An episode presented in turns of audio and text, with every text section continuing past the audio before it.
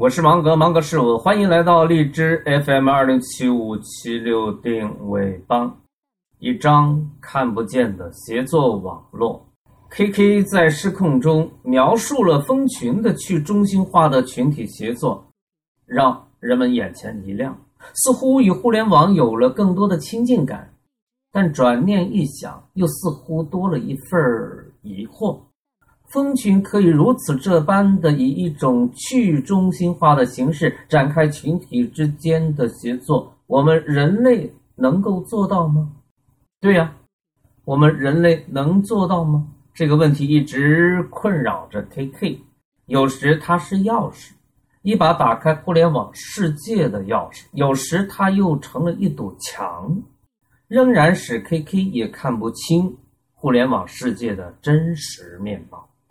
直到有一天，在我思考人类语言的奥妙的旅程中，这是我以为的内容运营总监的功课。我发现人类这种计算机，对，如果你把人脑也当成计算机的话，连接人脑的互联网早就有了，只不过它的名字不叫互联网，而叫语言。正是不同的语言把人类连接在了一起，产生了这个地球上最广泛、最无与伦比、最波澜壮阔的协作。这是我们有理由把我们这个物种区别于一般动物的最有力、最坚实的依据。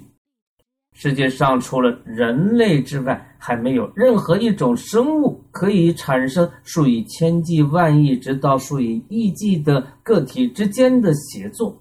但是人类做到了。今天，即使是小到一颗回形针的生产，它就凝聚了无数人的劳动，最后才来到了我们的手里。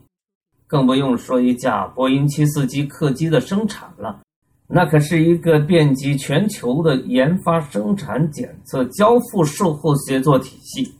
没有全球数千万人的协作，世界上是不可能诞生任何一架波音七四七的。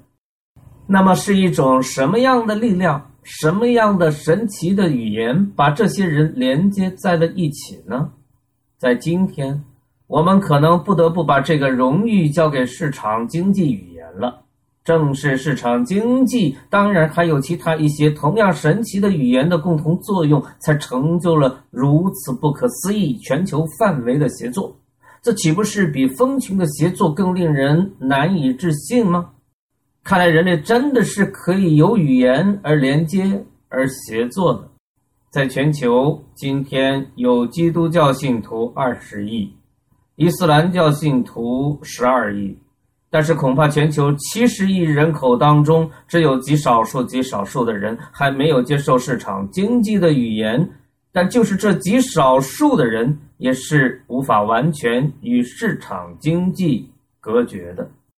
这的确是一张无形的协作网络，而编织这张网的胶水，却是语言。我所有的。都在这里，你喜欢的尽管拿去，吐槽、点赞、转发，这可是我的最爱，你可以给到我的哦。哎，别那么小气嘛，大方点哎，这就对了，因为网络生物芒格与你在一起。